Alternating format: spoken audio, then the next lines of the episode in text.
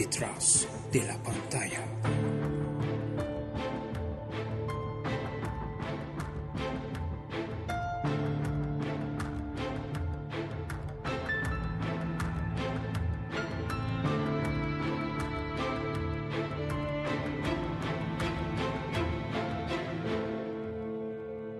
En el nombre de Dios. Querida audiencia de Radio Segundo Paso, bienvenidos a una nueva emisión de su programa Detrás de la pantalla, solamente por www.segundopaso.es.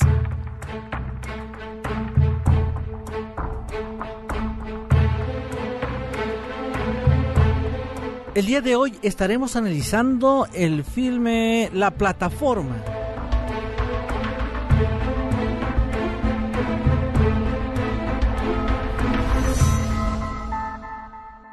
desde el grito del hombre moderno hasta los vínculos intelectuales profundos con el sistema capitalista sionista. Así que queridos amigos, no se despeguen de la sintonía de Radio Segundo Paso, que en breve estaremos haciendo este análisis exclusivo para toda la audiencia de Radio Segundo Paso. Bienvenidos. La plataforma es una película española de suspenso y ciencia ficción del año 2019, dirigida por Galder Gastelú Rutia. La película recibió muchos elogios tras su lanzamiento en el Festival Internacional de Cine de Toronto y por este éxito y atención, Netflix compró sus derechos de distribución exclusiva en marzo de 2020.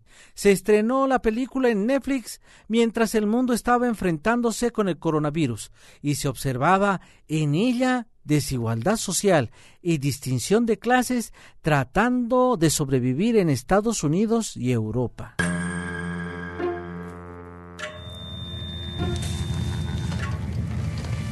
El hoyo. Sí, el hoyo. De modo que la pregunta es, ¿qué vamos a comer? ¿Qué vamos a comer? Obvio, lo que le sobra a los de arriba.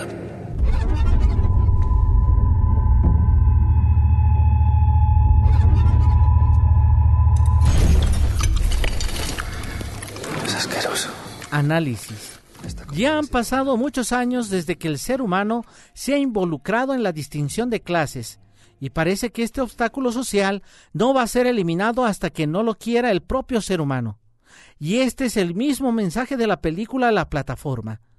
La película representa pura injusticia derivada de siglos de pensamiento capitalista en el mundo, un mundo carente de espiritualidad. Convierte al humano en un animal que no se respeta a sí mismo ni a los demás. El mundo occidental que debe sus pensamientos a la escuela del liberalismo y materialismo es un mundo al extremo del salvajismo y lejos del sentido humanitario. La película se lanzó por Netflix durante el brote del COVID-19, el momento en el cual el hombre se sumerge en la oscuridad, observando que los países aparentemente civilizados saquean los capitales de uno u otro y la sociedad, entrando en caos, van robando los supermercados en distintos lugares de Europa y Estados Unidos, donde los gobiernos siempre alardean de la igualdad de los derechos. Pero la realidad es distinta pues en la práctica, por tendencia hacia el materialismo, el espíritu animal vence a la espiritualidad y viola todos los derechos humanos.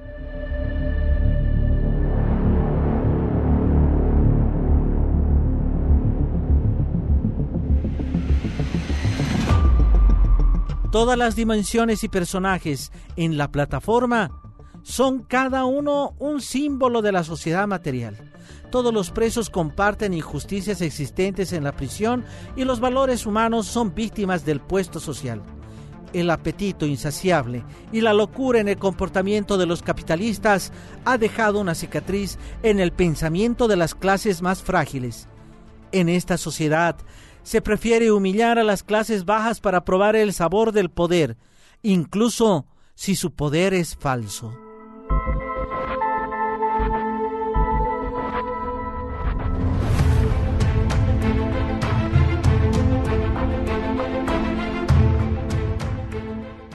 Detrás de la pantalla. La torre de 333 pisos que sufre de la distinción de clases está en las manos de los dirigentes, que han encargado el manejo de la prisión a los propios presos y en ningún caso intervienen y los prisioneros se dañan como lobos salvajes. Se puede vincular el punto de vista de la película con el sistema capitalista sionista, que ha causado caos y desigualdad en esta prisión vertical. En la actual sociedad mundial, aunque los sionistas no son potentes en número, son muy influyentes y poderosos debido a su vasto dinero y riqueza. Los sionistas manejan detrás del escenario a los países que generalmente padecen de la diferencia de clases y el caos. Esto conduce a que las personas como Goren intenten levantarse contra el sistema y les recuerda a los dirigentes corruptos que el caos existente dentro de esta sociedad es de 333 plantas. Tiene usted pinta de ser de los que saltan cuando está arriba. Los que no tienen agallas cuando están abajo. Goren llega al final encontrándose con una niña, la que es símbolo de la inocencia y una nueva vida para la humanidad. Goren se levanta de la mesa de comedor y se aparta. Él acepta que no es necesario un mensajero, que es la misma niña, y solo el mensaje debe llegar a la administración hasta que ejerzan las ideas del hombre sabio. El sabio había dicho que los dirigentes eran ignorantes y corruptos, y para hacer llegar el mensaje debía advertir a los empleados, o sea, el brazo de la administración.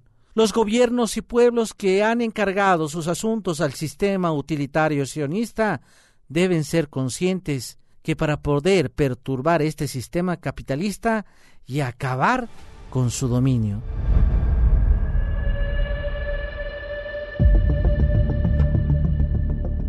La llave maestra pérdida del mundo moderno. Actualmente, la llave maestra perdida de todo ser humano es la espiritualidad y creer en Dios y en la vida después de la muerte.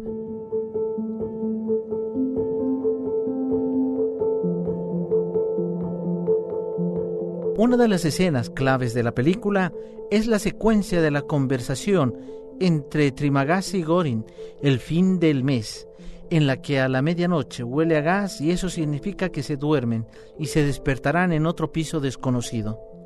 En esta conversación, Trimagasi le pregunta a Goren sobre tener fe en Dios y luego dice, al menos este mes creo en Él. Esta frase muestra claramente que el ser humano a la hora de enfrentarse al miedo, se refugia en sus creencias religiosas y recurre a ellas para lograr la paz y la esperanza de liberarse del atasco. Durante el tiempo en que Trimagasi fue compañero de celda de Goren, no se comportaba bien con los presos de celda inferiores, pero en los últimos momentos, antes de trasladarse a otro piso, Trimagasi se vuelve una persona creyente y también le pide a Goren que ore para gozar el favor de Dios. La creencia de Trimagasi es un símbolo de las creencias de las sociedades actuales.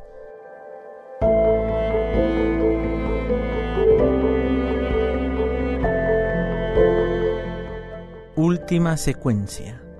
La plataforma busca el grito del hombre moderno, que es prisionero de la distinción, la que abarca tanto adentro como afuera de su existencia, y la única forma de liberarse de ella es enfrentarse con el temperamento materialista y las visiones individualistas, ya que esto no conduce a nada más que al humanismo y al egoísmo humano.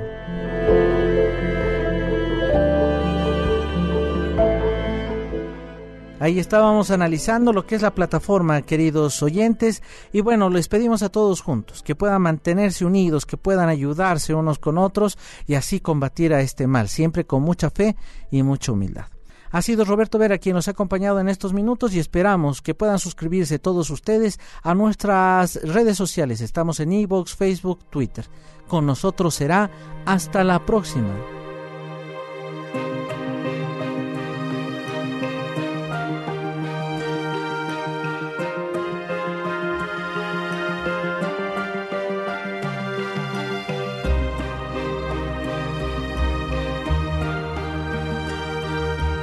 Gracias por escuchar los podcasts podcast de Radio Segundo Paso.